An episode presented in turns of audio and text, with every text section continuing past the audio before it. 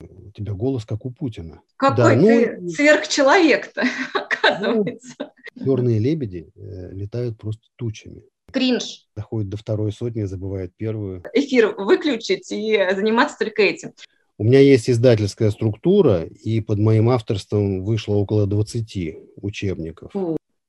Можем, можем в принципе, начинать.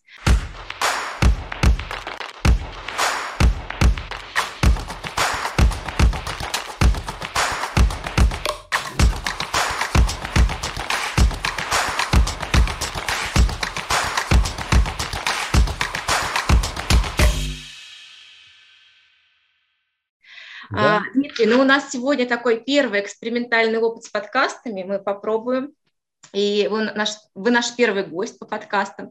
И для меня честь, поскольку, э, ну, позже скажу, почему честь. Ну, для меня что... тоже большая честь быть первым. Да, ну э, это всегда первопроходцы, это такие важные люди.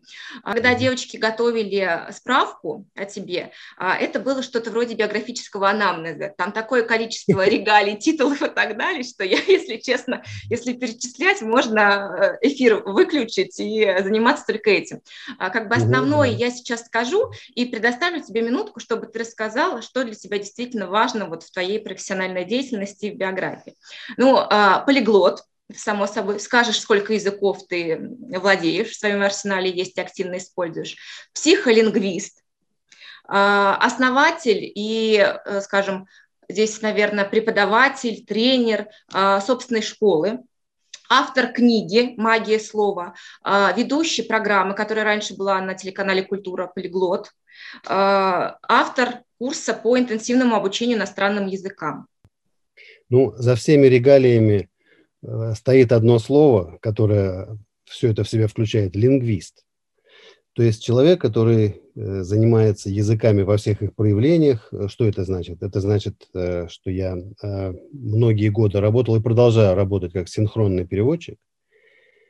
А я обучаю студентов в лингвистическом университете искусству перевода, вот именно устного, uh-huh. в том числе синхронного перевода.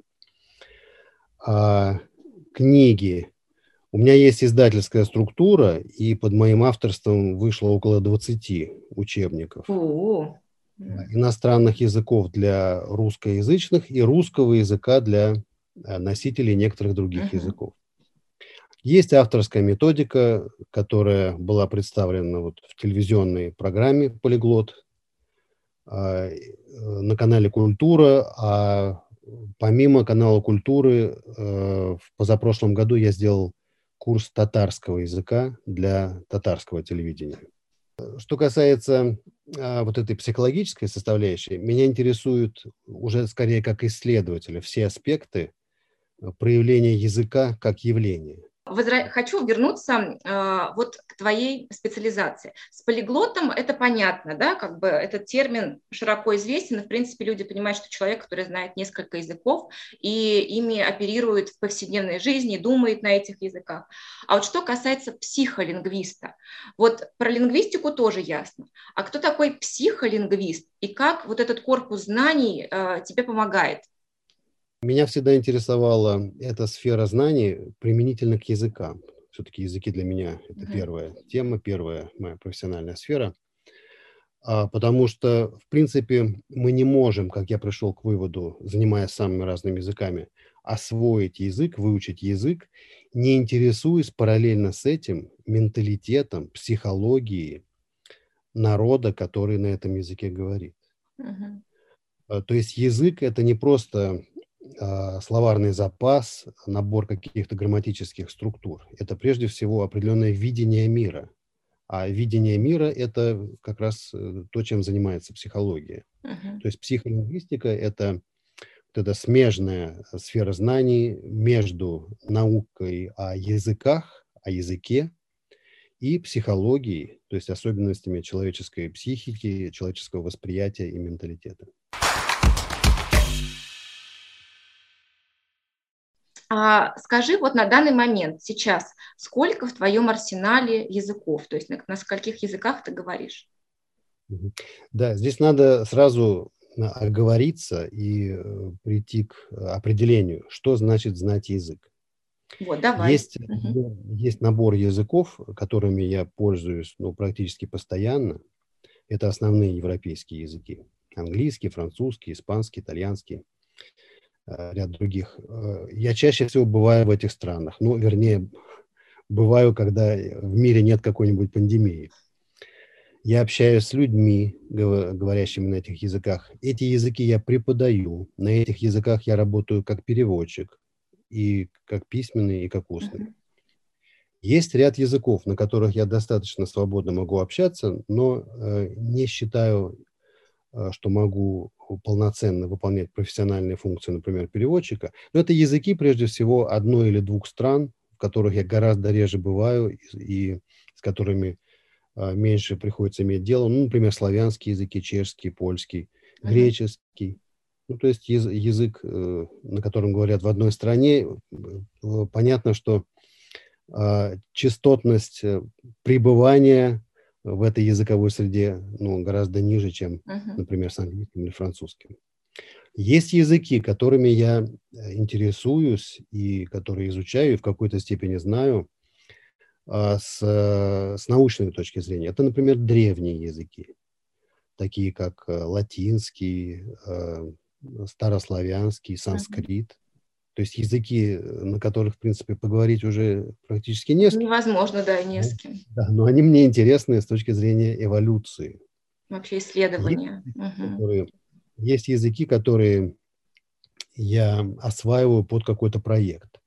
Ну, например, я никогда в жизни не занимался китайским языком, но программа «Полиглот» на канале «Культура» не была бы полноценной без этого языка, на котором э, больше всего в мире людей говорит. Мы о нем поэтому, поговорим еще, обязательно вернемся. Поэтому я да, потрудился, освоил его э, до какой-то степени, ну, чтобы провести вот этот курс. Хотя э, я не отношу его к своим... Сколько времени на освоение понадобилось? китайского Значит, если, если язык совершенно э, другой языковой семьи, то, то мне требуется ну, порядка трех месяцев, чтобы выйти на такой.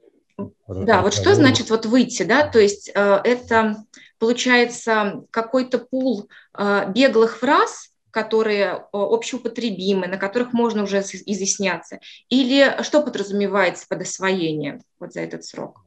А я прежде всего вникаю в ряд базовых структур, я называю это алгоритмы или матрицы языка матрица языка, в моем понимании, это базовые структуры глагола, потому что глагол – это а, слово, означающее действие, и существует э, по принципу частотности, можно выделить порядка 100-150 глаголов, которые, в принципе, достаточны, чтобы ну, говорить достаточно свободно на угу. Из структурных моментов важны еще а, порядок слов, а, и э, система организации предложения фразы. То есть в разных языках, в разных менталитетах э, разные подходы к выражению, скажем, а, принципа придаточности, да, uh-huh. есть придаточность времени, условий. То есть все это входит для меня в базовый набор. Uh-huh. И, разумеется, словарный запас. Э, опять-таки, а, ну, здесь не обойтись без математического принципа выявления того, что наиболее важно. В принципе, для разговорного уровня языка достаточно нескольких сотен слов. В общей сложности я а, недавно подсчитывал, а, в жизни осваивал в разной степени до 80 языков. Ой. Но это означает, что на некоторых из них я могу там, читать, на некоторых просто общаться, на некоторых могу работать профессионально. Например, вот в течение вот этого года а, я уже доводил до разговорного уровня два совершенно новых для меня языка.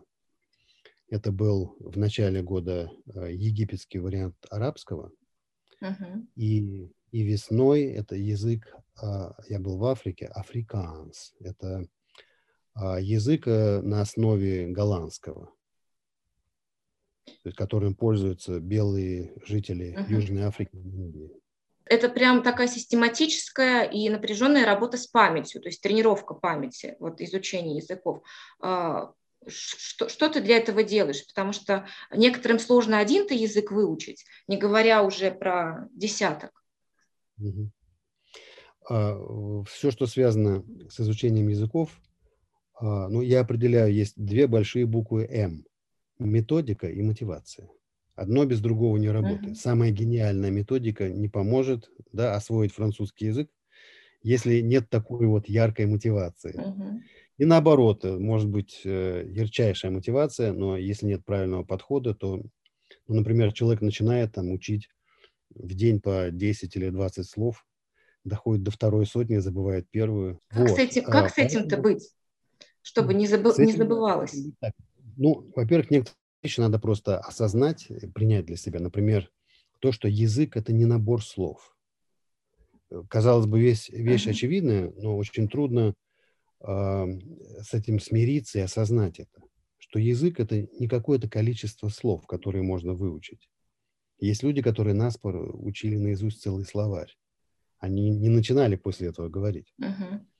Язык – это прежде всего, вот здесь как раз начинается э, психология, войти в образ. А, например, для меня очень важно, я всегда рекомендую тем, кого я учу какому-то языку, найти для себя какие-то позитивные ассоциации. Это может быть э, какая-то цветовая гамма или музыка, или вкус э, там, блюда э, национальной кухни, людей, которые говорят, uh-huh. или пейзаж, или лица людей, которые говорят на этом языке. Должно быть что-то живое, что-то яркое. В этом случае язык становится объемным. Это не просто линейная цепочка, состоящая из слов.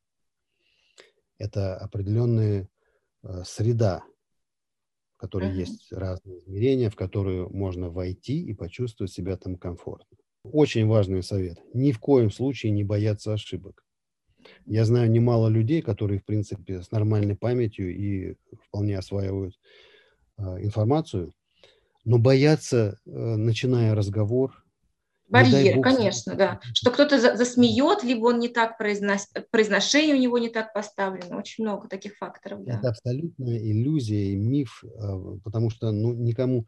Ну, разве нам придет в голову смеяться над иностранцем, который с акцентом скажет «Здравствуйте». Наоборот, нам это, да, очень мило кажется, настолько мило, что... Замечательно. Все люди такие же точно каждый, с каким бы акцентом мы не начали говорить, если мы э, пропустим артикль или глагол не в том времени, скажем, никто нас на, за это не упрекнет. Это уже культура это восприятия. Вот я согласна, есть культура речи, а есть культура э, восприятия собеседников, потому что обязательно найдутся те люди, которые тебя вот тыкнут в твое произношение, э, в морфологию, в синтаксис и так далее. Э, не всем. чаще да. всего это будут наши соотечественники. Да, да, ну, я не стала акцентировать на это внимание, но да, можно так сказать. Ты как-то подготавливаешь память? А, если да, то что ты делаешь? Ну, э, в принципе, все, чем я занимаюсь, это по сути и есть работа с памятью. Изучение языка это уже. То есть мне нет необходимости специально тренировать память, потому что изучение языка это уже а в качестве подсказки тем, э, кто, скажем, только начинает или хотел бы выучить. Еще одно очень простое, но э, очень эффективное и эффектное средство – учить наизусть. Учить наизусть песни, стихи, пословицы, угу. я не знаю, что угодно. Потому что э, это забытый навык. Сейчас современный человек теряет вот эти функции, данные нам природой, памяти, интуиции. Uh-huh. Почему?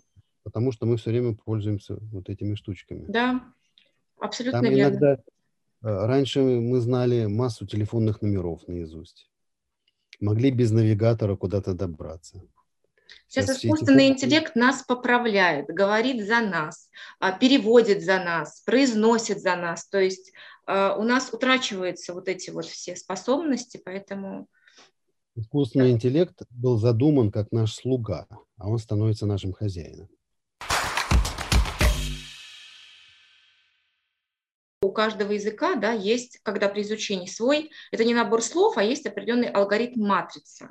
А, вот этот алгоритм матрицы изучения, он в принципе, подходит под каждый язык, то есть это какая-то структура обучения, в принципе, как вот курсы, например, да, программа выстроена, или же нет, это индивидуально, каждый язык разбирается, и уже как бы тоже методом математических каких-то вычислений этот матрица подбирается.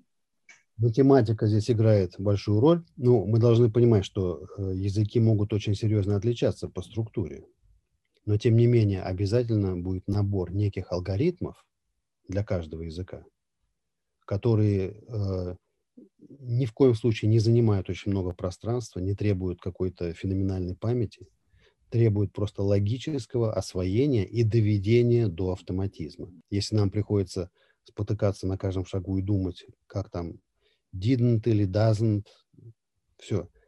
А, это очень утомительно, это колоссальный расход энергии. А если мы доводим вот эту базовый набор алгоритмов до автоматизма, как произошло у каждого из нас с родным языком. Вот в экономике и в политике есть такое понятие «черный лебедь», угу.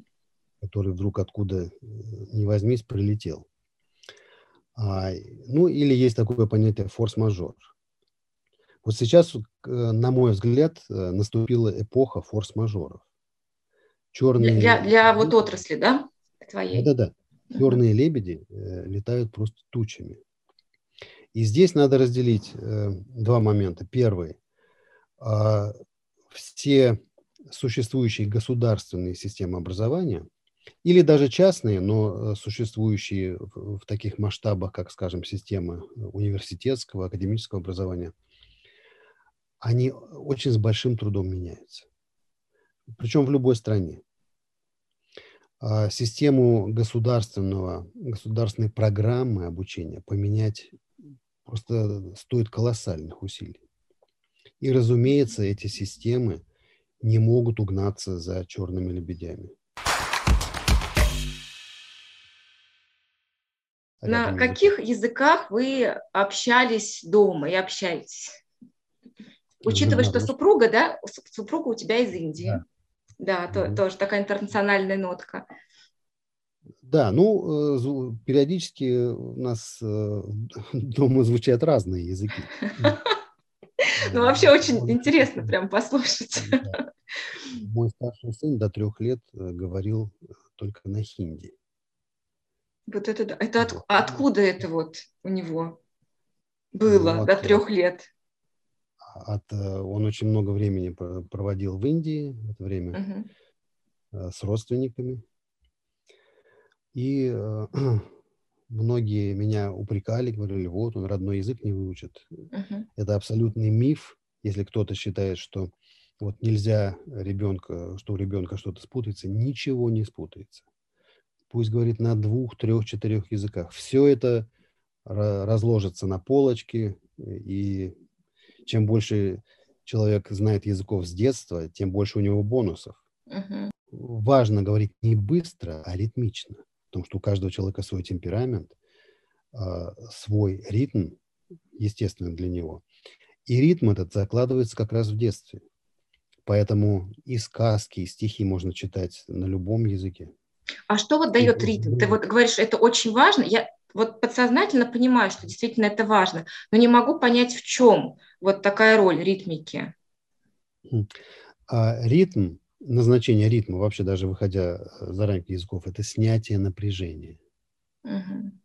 Представьте себе, что мы вот идем по улице, и каждый шаг у нас разной длины. Мы свалимся через несколько метров. Далеко не уйдем это утомляет, это вызывает напряжение. Но ритмичный ход, пульс, ритм, а, сердцебиение, все в человек, человек организован по принципу ритма. А, вот э, вспомнила книгу «Магия слова». Uh-huh. Недавно у меня вышла книга «Язык мира», в которой я достаточно подробно рассматриваю вот эти вопросы – а как язык вообще проявляется, э, в том числе и в живой природе, и во Вселенной. Uh-huh. Насколько много параллелей между человеческим языком и всем, с чем мы сталкиваемся в жизни. Сейчас хочу вернуться, а, наверное, уже к блоку о профессиональной, да, о школе о твоей и о бренде. Вот скажи, академическое образование и та программа, которую а, ты в школе преподаешь и на чем вообще основана твоя а, программа, а, это абсолютно разные системы обучения или есть что-то схожее? Очень важно разделить э, цели, которые ставит та или иная образовательная программа. Я преподаю в профессиональном лингвистическом университете, где учатся люди, которые будут работать с языком в качестве переводчиков, преподавателей, исследователей. А, есть э, школьные программы, причем они достаточно отличаются между собой. А, есть самые разные курсы. Центр, э, в котором преподают по моей методике, ну, в основном там преподают мои ученики. А, это, скажем так, реализация вот этой авторской методики, которую я придумал, которая э, состоит из разделений процесса обучения на модули, каждый из которых состоит из 16 академических часов. Но вот базовый модуль из них был представлен как раз в телевизионной программе. Угу. Почему 16? Почему? В чем магия цифры? Магия, магия цифры да. на самом деле заключается в том, что я очень много лет пробовал самые разные э, варианты. Э, а, 10 часов мало, 20 часов много.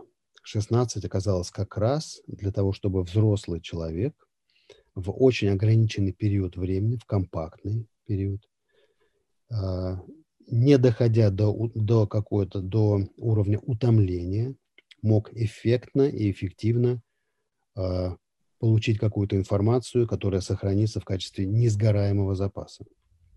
Потому что принципиально все курсы, которые проходят в моем центре, занимают одну неделю. Uh-huh. Будние дни 5 дней по 2 часа, суббота, воскресенье по 3. Итого 16. Э, и э, это базовый уровень. Кому-то этого достаточно, кому этого мало. Ему предлагается через какой-то период найти, приходить на продвинутые последующие курсы uh-huh. какие-то. Есть специальные курсы, которые специально разрабатываются под ключ а, для каких-то профессиональных групп. Например, когда люди, в принципе, говорят на языке, но им нужен язык для сферы финансов. Ну да, подтянуть в какой-то да. отрасли. Да, да. То есть это все возможно. Вот это модульный подход, он очень, э, очень хорошо вписывается, во-первых, в ритм нашей жизни. Потому что когда люди начинают э, учить язык там, на каких-нибудь курсах, где надо присутствовать по часу в неделю, это абсолютно бессмысленно. Потому что за эту неделю у человека столько всего происходит, что каждый раз это возвращение к нулю. Вот по поводу образования. А, месяц назад мне попался документ, это такой, можно тоже сказать, преждевременный инсайт в котором сказано относительно будущего а, общеобразовательных школ, что в скором времени мы перейдем на систему не когда учитель вот в физическом воплоти и, и, и в крови да, а, будет вещать, учить, обучать, а система онлайн-тьюторства, цифрового тьюторства когда ну, программа будет обучать детей, и не будет даже, наверное, не нужна будет э, вообще какая-то школа как э, объект а все будет происходить дистанционно. Вот ты к формату э, онлайн-тьюторства как относишься? Крайне отрицательно. Я тоже. Что делать будем? Ну, во-первых, на наше счастье, на нашей стороне логика жизни. Хорошо сказано. Да, во-первых, где, найд, где найдут столько, где найдут столько тьютеров, которые будут хотя бы обслуживать эту систему. Uh-huh. Все равно придется обслуживать живым людям. Ну, понятно, что английский язык э, будет оставаться востребованным, но э, с ним не все так просто. А, дело в том, что английский, каждый универсальный язык должен платить за это высокую цену. Mm-hmm. В английском языке, э, в отличие от русского, французского, немецкого, нет какого-то регулирующего органа. Вот э, в немецком есть э, институт Гёте, uh-huh. который устанавливает нормы. Во Франции французская академия. У нас институт русского языка имени Пушкина. В английском языке нет такой структуры. Поэтому мы видим сейчас э, ну, определенный разнобой. Например, последнее время возникла тенденция, совершенно невиданная и неслыханная ранее. Сейчас очень часто британские фильмы дублируют для американской аудитории. Uh-huh. И наоборот. Хотя, казалось бы, и там, и там говорят по-английски. Uh-huh. То есть вот это а, или потом существует такой момент, как электронная вот сегрегация. То есть люди э, до половины, ну особенно молодые, своего времени, своей жизни проводят в виртуальном мире. В различных мессенджерах, социальных сетях. И общаются там как хотят. Они, они творят свой язык, который все больше распадает. Да, и мы видим, э, что недавно была такая идея среди лидеров таких крупных международных корпораций придумать искусственно язык, который назвать глобиш. На основе, конечно, глобиш, от слова глобальный. Uh-huh. На основе, конечно, английского, но чтобы убрать вот эти все разночтения, все эти э, сленговые какие-то выражения. Поэтому взрыв э, интереса к китайскому языку, корейскому. Сейчас корейская поп-культура, даже кино, даже музыка. Да, ну да, очень согласна, популярна. да, с, с музыкой. Например, в Соединенных Штатах а, на первом месте по темпам роста интересу к языкам корейский. А, дальше. Испанский язык. Испанский язык, по сути, стал вторым языком Соединенных Штатов Америки. Угу. В большинстве штатов это официальный язык. И в большинстве штатов есть э, ну, такие целые сферы людей, которые по-английски не очень-то говорят. Например, Майами, такой один из культовых городов да, Соединенных Штатов, 70% населения говорит на испанском только. Еще рост серьезный показывает арабский язык, ну, в силу роста влияния арабских uh-huh. стран, и ислама, конечно. Uh-huh. А русский язык незаметно стал вторым языком интернета. Ну да, и самое главное, что английский язык единственный, на котором большинство говорящих на нем это не носители. То есть это люди, которые его выучили, uh-huh. для которых он родной. Единственный язык в мире. Поэтому англичане, вот английские англичане, они уже потеряли контроль, они, их uh-huh. голос уже тает в хоре Э, Угасает. Много, да, э, вот этой массы людей, которые говорят на английском языке, как хотят и как где хотят. хотят. А вот скажи, ты сейчас придерживаешься, вот это твои слова, что сначала важно научиться говорить, а потом научиться говорить правильно. Ты Конечно. вот сейчас со своей, со своей фразой ты согласен или ты бы ее пересмотрел? Ну, э, здесь есть простой аргумент. Вот на языке, на котором мы сейчас общаемся, мы начали говорить неправильно. На родном нашем языке. Uh-huh. Но нас никто не остановил. Там в возрасте двух или трех лет, когда мы начинали говорить, никто нам не ставил двойку за то, что мы не тот падеж использовали uh-huh. или там шепелявили, картавили или что-то еще. Это естественный процесс. Если бы нам поставили двойку в тот момент, когда мы начали говорить на русском языке, у нас не было бы стимула развиваться и говорить правильно. Да, и ребенку, и взрослому очень важно, чтобы его хвалили, чтобы у него был, была мотивация двигаться дальше, знать больше, говорить лучше. А, последнее я хотела тебя спросить. Вот ты заговорил про свою деятельность а, в качестве переводчика-синхрониста. А, у тебя в опыте в твоем бэкграунде а, был перевод, а, ты переводил для Ельцина, для Горбачева а, и для президента нашего действующего. Какие-то с этим истории у тебя есть? которые, которые ты вспоминаешь? Э, с Путиным были переговоры вот в, в таком uh-huh. формате один на один. Ну, один на один, значит все равно переводчик рядом. Uh-huh.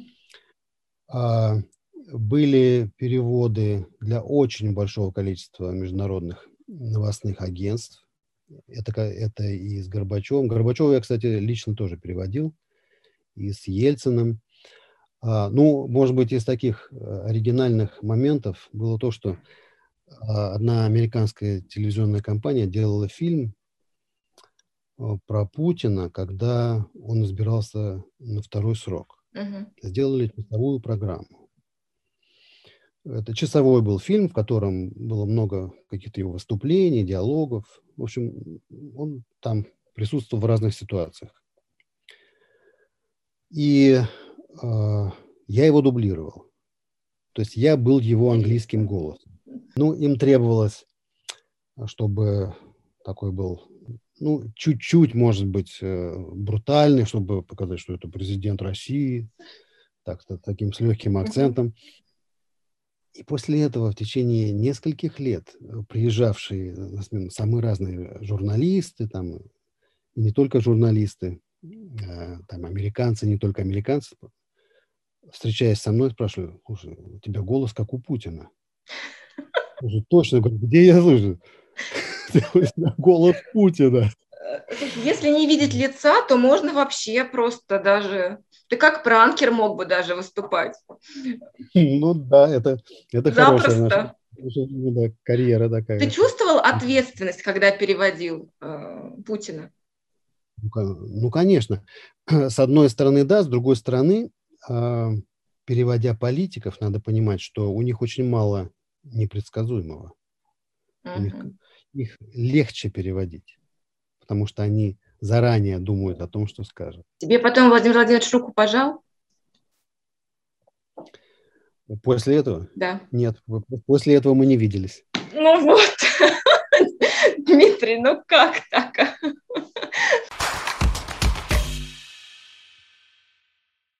Но у меня для тебя еще остался очень любопытный блиц. Блиц. Блиц будет по современному Можно начинать бояться? А, по современному сленгу. Посмотрим, насколько ты человек тоже у нас осовремененный, а, молодой, либо такой олдскульный, как я, потому что 70% из этих слов я не знаю. Вот, я тебе буду э, говорить слово, а ты мне попытаешься сформулировать, что оно обозначает на русском. Okay. Кринж. Как? Кринж. Кринж – это когда стыдно за кого-то. О, молодец какой. Форсить. Э, ну, стараться быть модным. А вот нет, продвигать какую-то идею. Ага. А, вот. это форсить. Краш. Краш – катастрофа.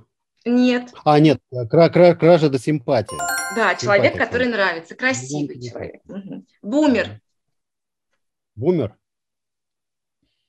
Ну, бумер – это по э, культовому фильму поколение 90-х. Ну да, старше 30, да, кто получает обобщать. Зумер.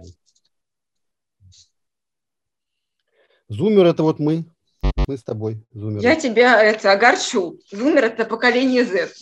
Это 20, 25 лет. Мы с тобой уже как перевалили. Немножечко хвостик есть. Вот, не знаю, поп-ит. Как? Поп-ит. Поп-ит? Попит. Популярная, популярная кухня. Что?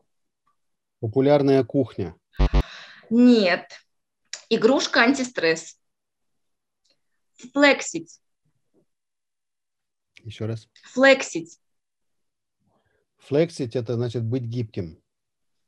Mm, ну вот немножко не так. То есть как бы с английского, да, извиваться, а здесь выпендриваться.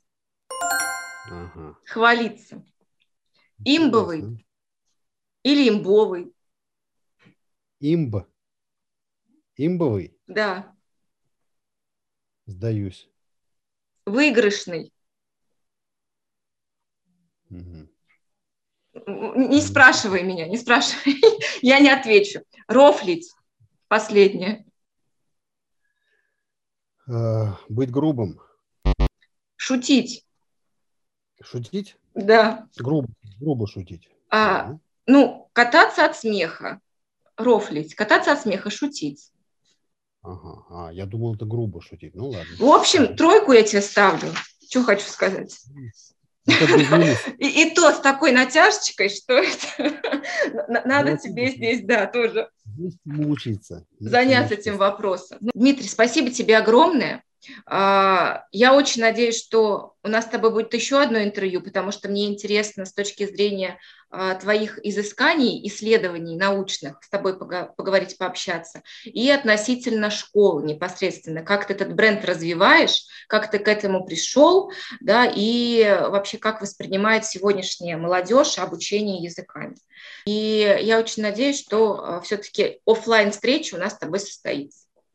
Конечно, я же должен проверить э, уровень французского. Не надо, ой. Тогда мне надо будет двоечку Я же тоже должен, должен троечку поставить. Ну хорошо, будем квиты.